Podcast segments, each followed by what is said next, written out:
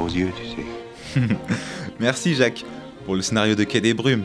Mais maintenant, Embrassez-moi. la parole est au lycéen de Prévert. Jacadi, la radio du lycée Prévert. Bonjour à tous et tous. Vous êtes bien sur Jacadi, la radio du lycée Prévert à retrouver sur la bande son 96.2 FM.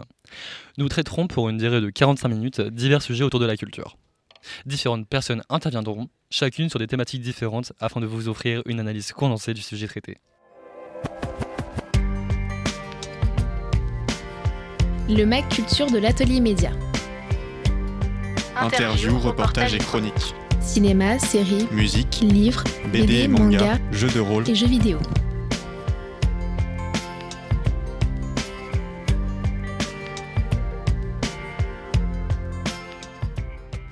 Puisque les vacances s'approchent à grands pas et que c'est le moment parfait pour décompresser, je vous propose d'écouter Valérie qui va nous parler d'un jeu vidéo. Persona est une naissance de jeu vidéo développé par Atlus. Persona est un JRPG en tour par tour. Ce sont des jeux de rôle japonais se jouant en tour par tour. Cette année, la série de jeux Persona a eu 25 ans. Et pour l'occasion, Atlus n'a pas hésité à faire un retour vers le passé, pour la nostalgie des fans, en ressortant Persona 3 Portable, Persona 4 Golden et Persona 5 Royal, sur tout type de support. Persona 5 Royal est arrivé sur tous les supports le 21 octobre 2022. Les seuls changements à faire n'étaient que ceux des types de manettes, car le jeu reste sensiblement le même que celui sorti sur PS4 le 31 octobre 2019, soit 3 ans avant. Au total, le jeu comporte 3 millions de ventes sur PS4 et 1 million de ventes sur les autres supports actuellement, soit 4 millions de ventes au total. Pour Persona 4 Golden et Persona 3 Portable, il faudra attendre le 19 janvier 2023 pour que les fans puissent rejouer à leur jeu. Et oui, les jeux seront des portages de ce qu'ils étaient sur PSP et PS Vita. Ils n'utiliseront pas le même moteur graphique que Persona 5. Ce seront les mêmes jeux qu'à l'époque, excepté un petit lissage en HD et quelques options en plus qui sera sûrement plus agréable pour les nouveaux joueurs. Parlons de ce qui est bien dans ces jeux. Car expliquer les détails de l'histoire réelle plutôt que celle des jeux ne vend pas du rêve. Chaque jeu a une histoire intéressante où et développant correctement les mentalités des personnages du début à la fin. Sachant que la plupart de ces personnages sont bien écrits en tant qu'alliés ou en tant qu'ennemis. Ils sont bien écrits pour euh, être appréciés ou bien pour être détestés. Si vous cherchez le bonheur de la vie, Persona 3 pourra répondre à votre appel. Si vous êtes avide de vérité et d'enquête, Persona 4 sera le meilleur choix. Et finalement, si vous vous battez tous les jours pour votre liberté, Persona 5 ne vous dira euh, pas que vous êtes dans le mal. Dans chaque jeu, l'ambiance peut être tout aussi chaleureuse, relaxante que pesante et, oppressante. Et c'est une force. Dans chaque jeu, vous incarnez, un lycéen arrivant dans un nouveau lycée. Et à chaque fois, vous serez témoin de phénomènes étranges, comme passer dans un moment hors du temps, rentrer dans une télé ou bien être euh, transporté dans, dans un monde parallèle suite à l'utilisation d'une application étrange sur votre smartphone. L'un des. L'un des atouts majeurs, de la série est ses OST, ce qui veut dire les musiques composées pour les jeux, sachant que dans chaque musique, nous avons des styles bien différents.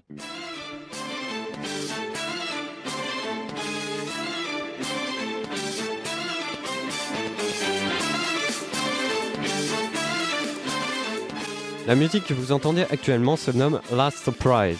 Composée par Shoji Meguro, les paroles sont écrites par Benjamin Franklin et c'est chanté par Lin Inaizumi. Cette musique est le thème de combat principal de Persona 5 et à lui seul représente beaucoup le style d'OST qu'il y a dans Persona 5. Un style funk ou soul se rapprochant du jazz. Passons à la suivante. Snowflakes vient de Persona 4, toujours composé par euh, Shoji Meguro et interprété par Shioko Hinata. Cette musique est beaucoup plus calme que la, dernière, et ce n'est pas étonnant. Snowflakes n'est pas un thème de combat, mais une musique se jouant vers la fin de notre aventure.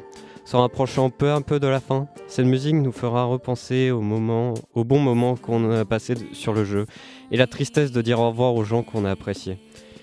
Les musiques de Persona 4 sont plus de genre pop-rock. La dernière musique analysée sera Burn My Dread de Persona 3. Le thème le plus représentatif du jeu, car c'est la musique du générique. Elle représente beaucoup pour moi, et les paroles sont vraiment intéressantes. Elle est composée aussi par Shoji Meguro et chantée par Yumi Kawamura. Les, musiques de Persona 3 sont généralement plus de type rock, rap et hip-hop, même s'il y a un peu de pop japonaise aussi. Pour les 25 ans, il y a eu d'autres événements que la sortie des portages des trois jeux cités précédemment. Il y a eu deux concerts en cette fin d'année 2022, le 8 et le 9 octobre, ainsi que la sortie de produits dérivés sur la boutique en ligne d'Atlus. Des produits dérivés tels que des t-shirts, des sweats, des pins, des vinyles et des portes vinyles, des, euh, des posters, des coques de téléphone. J'espère que ce voyage à travers le monde de Persona vous aura plu. Je repasse le micro à Charlotte et à Tom. Au revoir tout le monde. À présent, une chronique de Paul traitant des jeux vidéo d'occasion. Et oui, qui n'aime pas aller au brocante et foire à tout tous les week-ends pour chiner pendant des heures et peut-être tomber sur la perle rare, l'objet tant convoité, indisponible partout, mais qui se terrait dans un sombre grenier dont les propriétaires ont enfin décidé de faire le ménage. C'est toute la joie des brocantes. On y trouve des objets rares, des objets insoupçonnés, des objets dont on n'a pas réellement besoin aussi, mais ils sont vendus à un prix bien trop bas pour se priver de les acheter. Car oui, c'est également l'endroit pour faire de bonnes affaires, voire de très bonnes affaires tellement les prix y sont érodés. Sachant qu'en plus on peut encore négocier. Les gamers, les fans de jeux vidéo, sont toujours présents à ces événements dans le but de trouver des reliques ultra collector des années 80, des années 90, mais aussi des jeux plus traditionnels sortis durant les années 2000, auxquels leurs précédents propriétaires ont joué jusqu'à l'usure avant de décider de s'en débarrasser pour un petit prix. De cette manière, le jeu passe de génération en génération et permet de faire découvrir le titre à un tarif très abordable. Sauf que problème, depuis les années 2010, il n'y en a presque plus des jeux d'occasion. Et oui, Étant donné que l'Internet à haut débit est devenu une norme dans les foyers, il est maintenant plus simple et moins cher de directement télécharger les jeux qui nous plaisent plutôt que d'aller au magasin, faire la queue, acheter une boîte avec des CD dedans, rentrer à la maison, se rendre compte qu'on n'a pas pris le bon CD, se le faire manger par le chien, etc. Bon, je caricature, mais télécharger un jeu en ligne de manière tout à fait légale, ça ne prend qu'un clic et paf, vous pouvez jouer. Alors pourquoi s'en priver?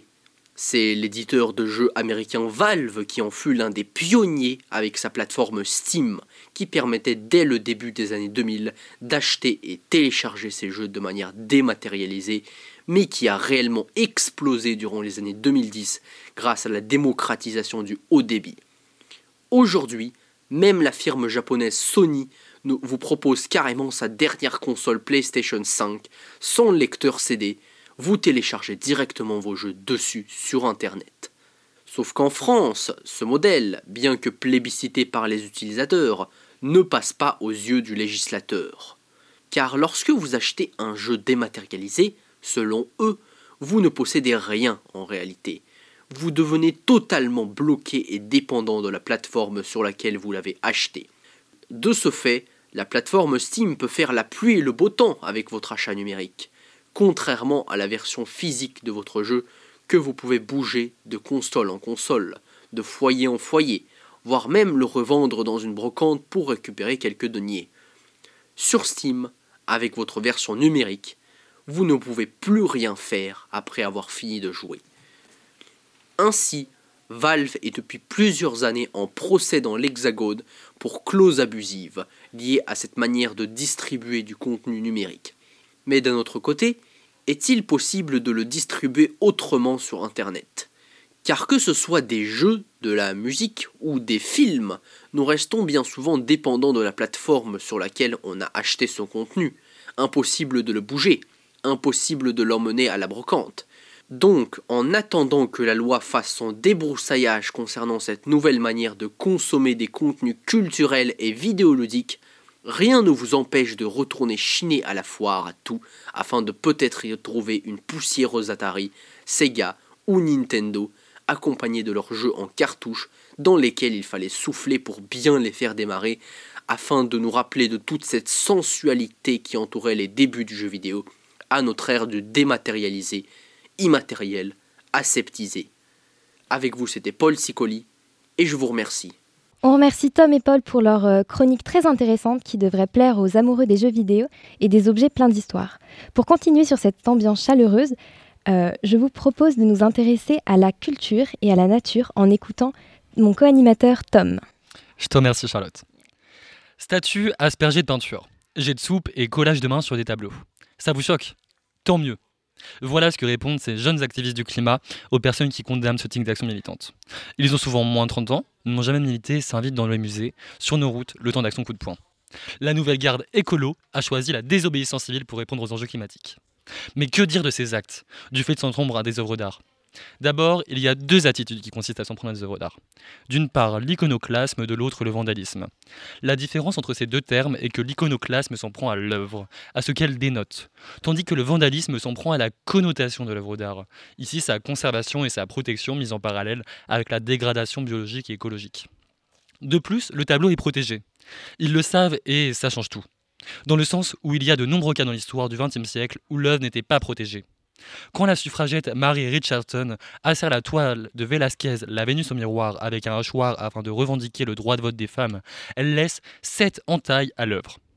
Ici, ces militants ne cherchent pas à détruire l'œuvre, ils s'en servent.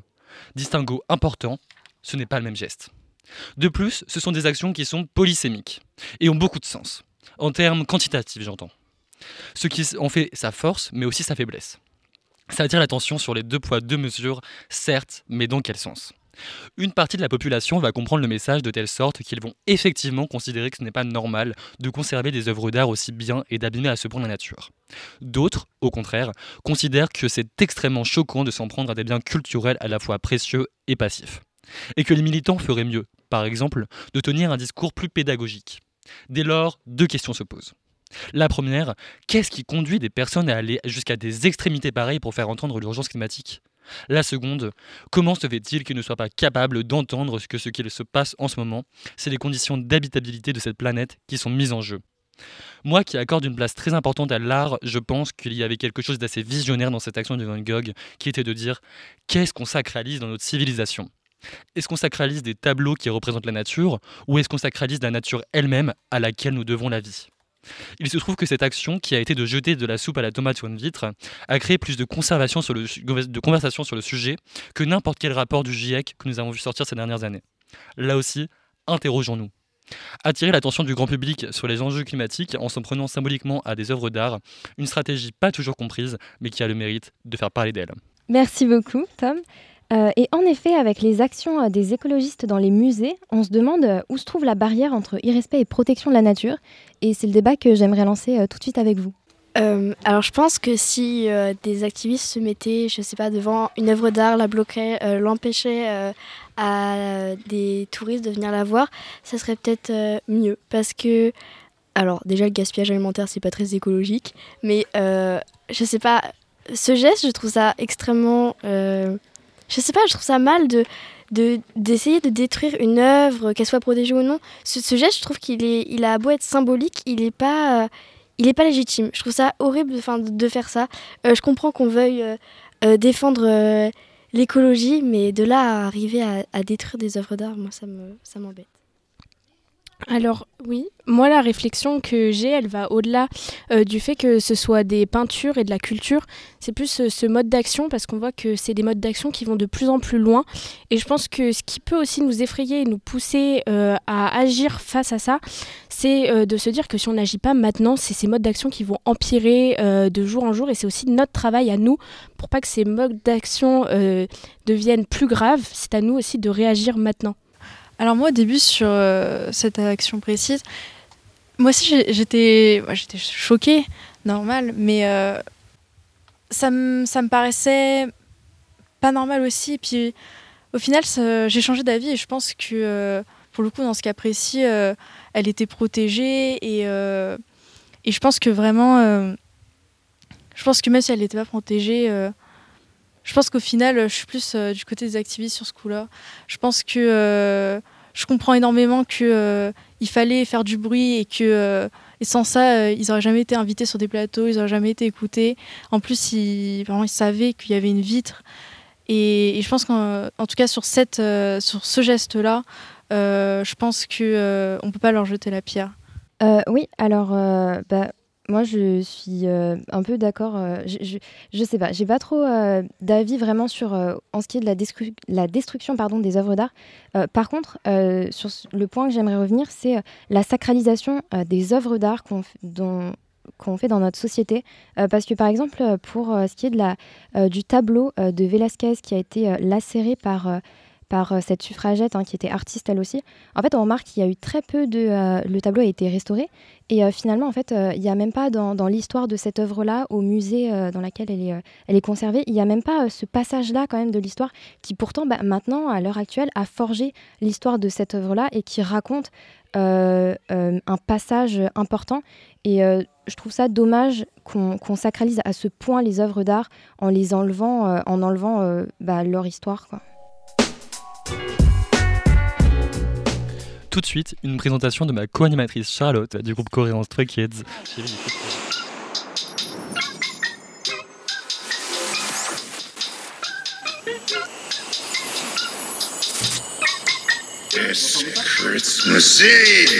À l'approche de Noël, j'avais envie de faire découvrir des chansons pour se mettre dans l'ambiance des fêtes. Et mon choix s'est porté sur le groupe Stray Kids. Peut-être que certains d'entre vous les connaissent déjà, étant donné leur notoriété grandissante.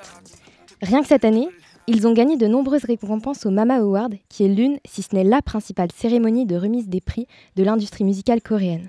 Les huit jeunes hommes ont notamment remporté le prix du groupe le plus populaire de 2022, ce qui n'est pas vraiment étonnant si on en croit leur dernier album Maxident, qui s'est écoulé à plus de 1,3 million d'exemplaires en seulement un jour. Mais aujourd'hui, ce n'est pas de cet album dont je vais parler, mais de l'EP Christmas Evil qui est sorti l'année dernière à l'occasion des fêtes pour le plus grand plaisir de Stay. Dans ce mini-album de 4 chansons, Stray Kids célèbre cette période de grand froid et de chocolat chaud avec trois ambiances différentes. Dans un premier temps, Bangchan, Mino, Changbin, Yunjin, Félix, Anne, Sangmin et Ayeon jouent les Pères Noël de substitution dans la chanson éponyme de l'album, se plaignant tour à tour des routes bloquées par le verglas, de leur nez qui rougit à cause du froid mordant et des bas de pantalon trempés par la neige. Ils chantent les déboires de l'hiver avec un cynisme entraînant. Et sans qu'on s'en rende compte, on passe à une chanson beaucoup plus mélancolique. En effet, Illustré par un clip au ton froid, Winter Falls raconte une séparation douloureuse dont le souvenir est ramené par les chutes de neige. Sur un ton consacré au regret et à l'amertume, la musique parle de solitude, de la douleur laissée par d'anciens moments chaleureux qui ne reviendront plus, et de la difficulté de passer du nous au moi.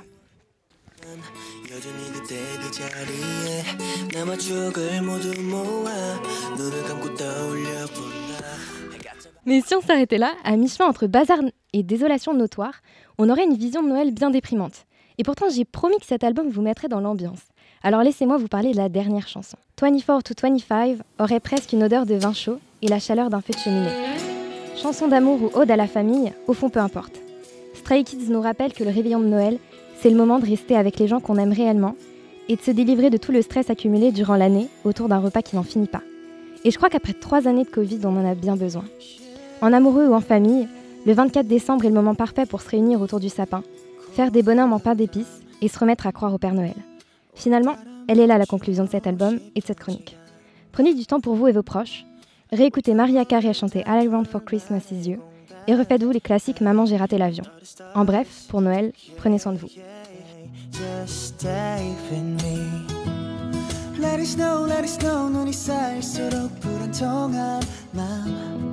어딜 가지 못하겠단 말에 더 설레는 너와 나. know, now I know 가지고 싶은 선물은 이 순간. 24 to 25 babe Just stay with me. 어김없이 내려치던 눈보라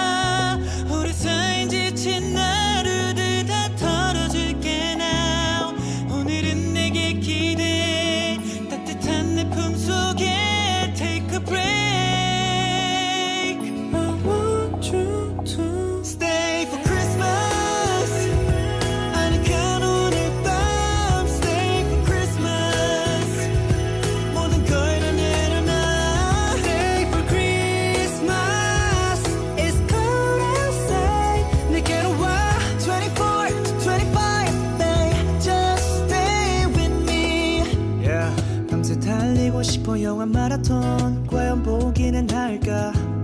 유난히 빛나는 머리 위에 미술도 너무 예쁘다. 달달한 향 풍기는 분위기. 오늘도 간직할래 memory. 24 to 25 babe just stay with me. Let it snow let it snow 눈이 쌓일수록 가해지는 밤. 어딜 가지 못하겠단 말에 가지고 싶은 선물은 이 순간. Just stay with me. 어김없이 내려지던 눈보라.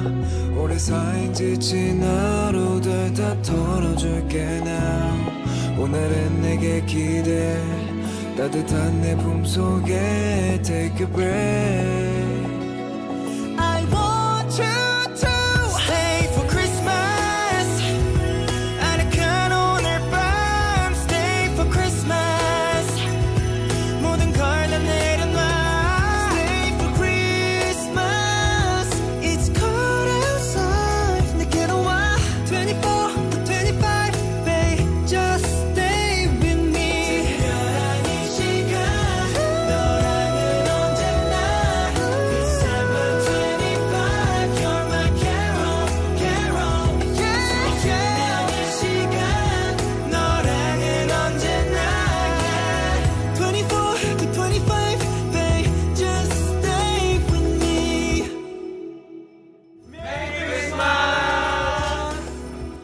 présent, Giovanna va nous offrir une présentation du livre La Faucheuse, une trilogie dystopique.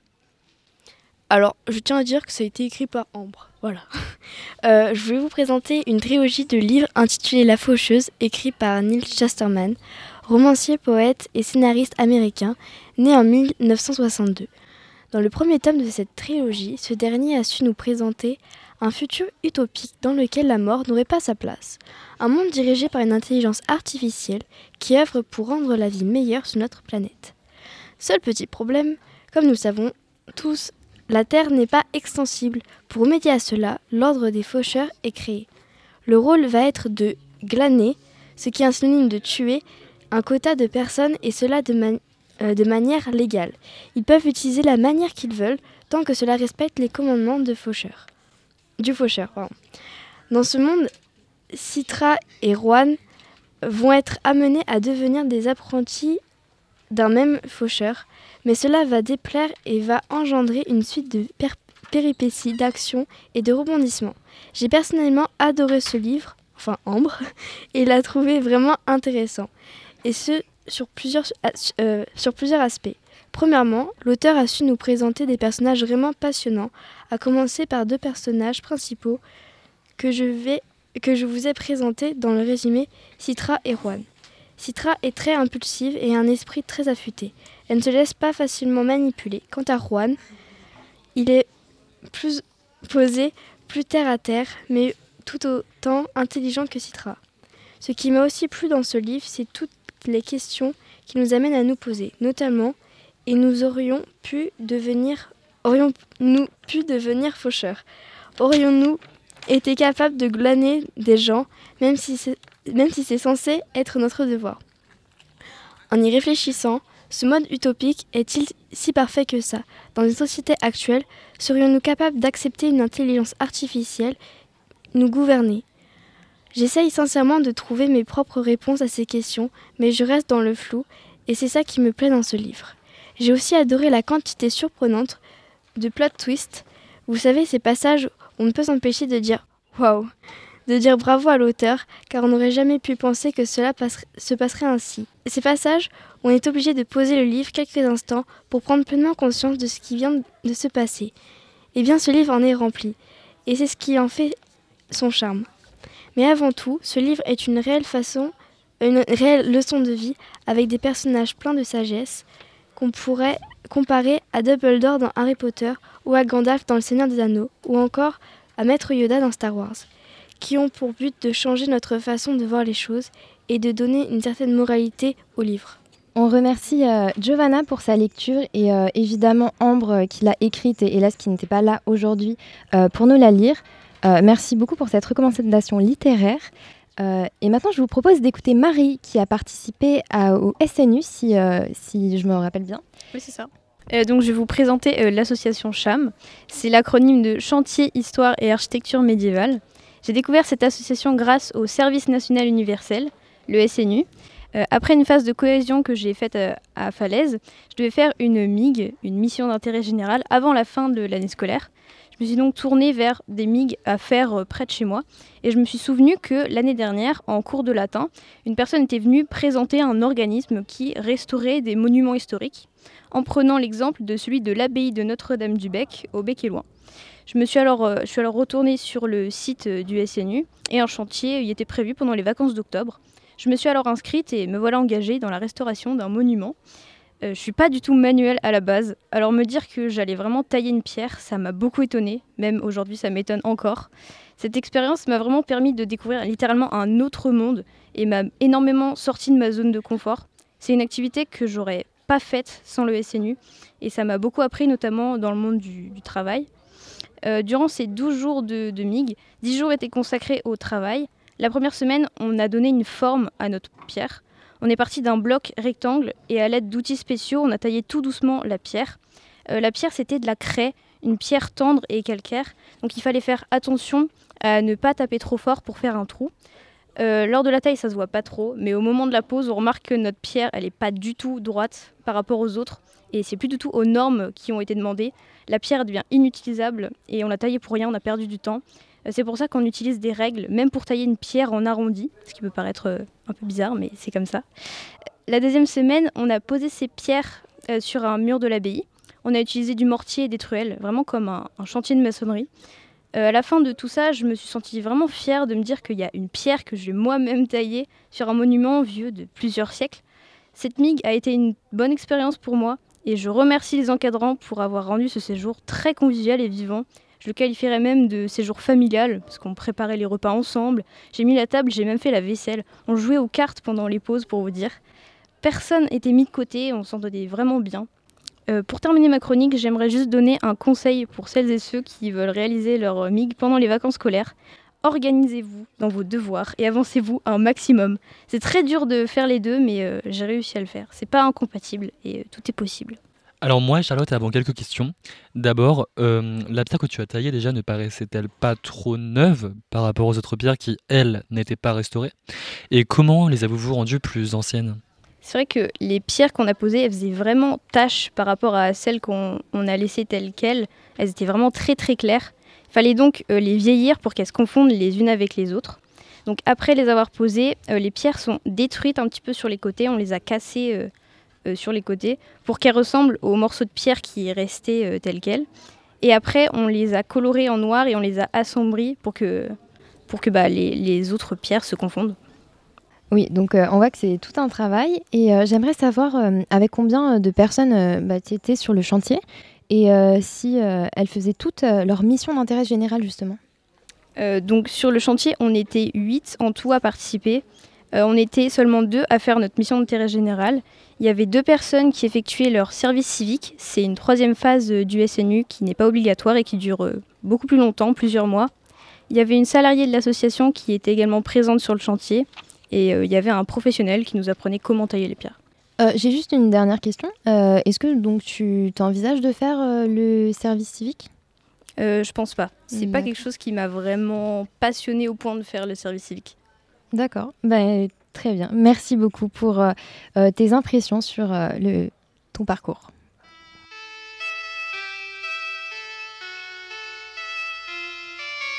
Picture yourself in a boat on a river with tangerine trees and marmalade skies. Somebody calls you, you answer quite slowly. A girl with kaleidoscope eyes.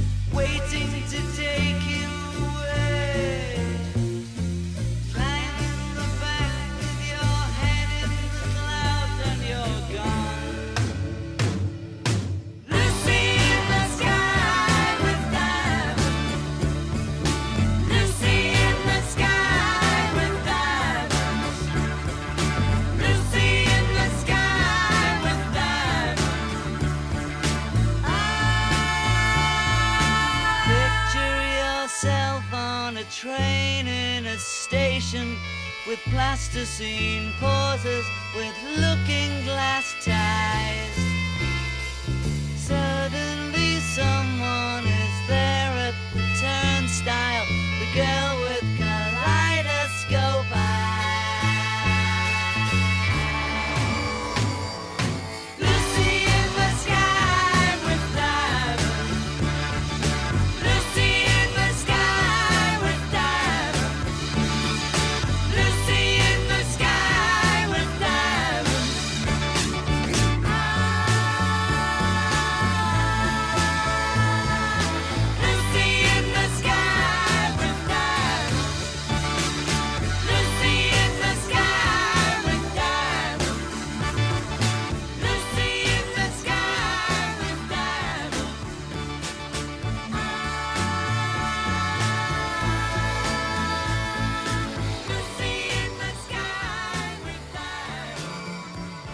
C'était Lucy in the Sky with Diamond des Beatles.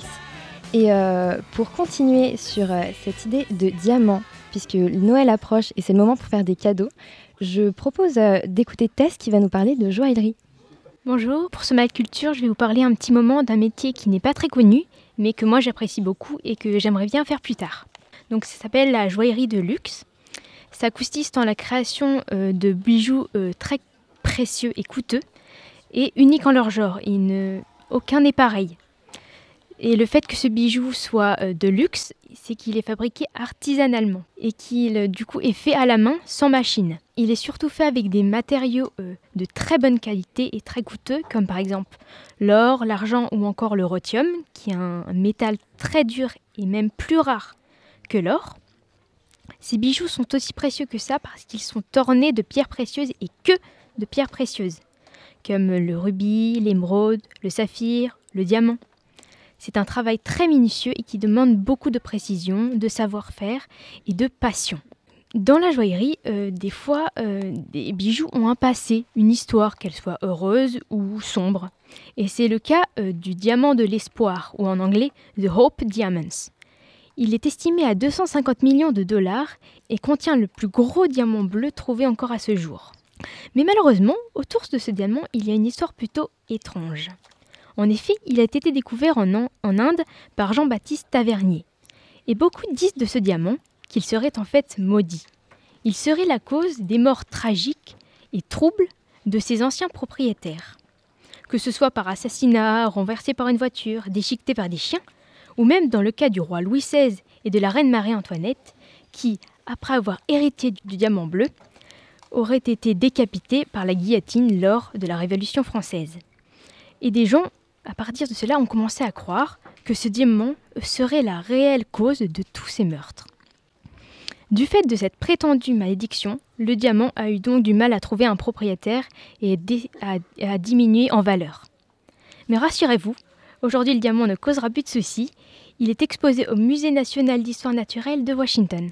Voilà, c'était la minute histoire sur la joaillerie de luxe. J'espère vous avoir appris quelque chose. Merci de m'avoir écouté. À bientôt. Merci Tess pour votre chronique qui a été, j'en suis sûr, un véritable travail de joaillier. Tout de suite, et pour conclure notre émission, Léa et Sarah vous proposent une chronique sur le patrimoine immobilier d'Auschwitz et d'Hiroshima. On va à présent présenter un bien du patrimoine immobilier. On parle ici d'un des six camps de concentration créés par l'Allemagne nazie, Auschwitz-Birkenau, qui a perduré de 1940 à 1945. Pour rappel, ce camp d'extermination à Oswiecim en Pologne est séparée en deux. Les femmes allaient à Birkenau tandis que les hommes allaient à Auschwitz. Au total, plus d'1,1 million de personnes perdirent la vie en 5 ans uniquement dans ce camp. Aujourd'hui, l'ensemble du lieu comprend 155 structures et environ 300 ruines de chambres à gaz ou de crématoires par exemple, ainsi que ses plusieurs voies ferroviaires. Le camp de concentration, qui comprenait 90% de juifs, se basait sur la, privation, la privatisation de conditions élémentaires de vie, d'autant plus que l'extermination se faisait immédiatement pour les enfants en partie. En 1975, le site fut inscrit sur la liste du patrimoine mondial de l'UNESCO afin de préserver la mémoire de ces événements inhumains. Cependant, des facteurs naturels peuvent mettre en péril ce patrimoine comme le risque d'inondation ou bien le tourisme en masse qui dégrade le site. Pour vous donner des chiffres, en 2019, le site a accueilli 2,9 millions de tourisme, ce qui fait qu'Auschwitz-Birkenau est l'institution culturelle polonaise la plus visitée du pays. Toutefois, la préservation du site ne peut pas contrer le temps. C'est le cas pour Birkenau. De nombreux bâtiments ont été faits avec des matériaux de récupération, ce qui entraîne une dégradation accélérée du camp. Grâce, ou à cause de cela, ce bien est protégé par la loi sous la responsabilité du ministère de la Culture et du Patrimoine dans le but de conserver et de préserver le camp. Le mémorial de la paix d'Hiroshima, également appelé dôme de Kambaku, ce qui signifie arme nucléaire en japonais, a été conçu par l'architecte tchèque Jan Letzel. Ce bâtiment de style européen fut achevé en 1915 à Hiroshima. À l'origine, il servait de palais d'exposition industrielle de la préfecture d'Hiroshima. Suite à l'explosion de la première bombe nucléaire, le 6 juin 1945, à 8h15, le dôme de Kambaku fut le seul bâtiment à rester debout près de l'hypocentre de l'explosion. Grâce aux efforts de nombreuses personnes, dont ceux des habitants de Hiroshima, cette ruine a été conservée dans le même état qu'immédiatement après le bombardement. Par ailleurs, sa forme, sa conception et son cadre demeurent authentiques. Il symbolise à la fois le gigantesque pouvoir de destruction que l'humanité a su inventer et il nous rappelle également l'espoir d'une paix définitive dans le monde ainsi que l'abolition de toutes les armes nucléaires sur la Terre. Ces ruines furent classées site historique en juin 1995 en vertu de la loi japonaise pour la protection des biens culturels, puis inscrites sur la liste du patrimoine mondial de l'UNESCO le 5 décembre 1996. Bien que la volonté de la ville d'Hiroshima soit de laisser le monument en l'état dans lequel il était après l'explosion, des travaux ont dû être entrepris afin d'empêcher que les assauts du temps, mais également l'état général de l'édifice ne mettent en péril son existence en le menaçant d'effondrement. Les trois dernières campagnes de conservation ont donc entrepris un renforcement minimal, moyen d'acier et de résine synthétique, afin de préserver le dôme tel qu'il était après l'attaque nucléaire. Ainsi, tous les trois ans, la ville d'Hiroshima récolte des données précises et détaillées sur l'état de conservation du bien. Grâce au soutien technique et financier accordé par le gouvernement japonais, un plan d'embellissement a été lancé par la ville d'Hiroshima qui prévoit que le secteur du bien demeure un espace attractif apte à symboliser la ville internationale de la culture de la paix. De plus, la désignation en 2007 du parc euh, du Mémorial de la Paix comme lieu de beauté panoramique en vertu de la loi pour la protection des biens culturels a permis de renforcer sa protection.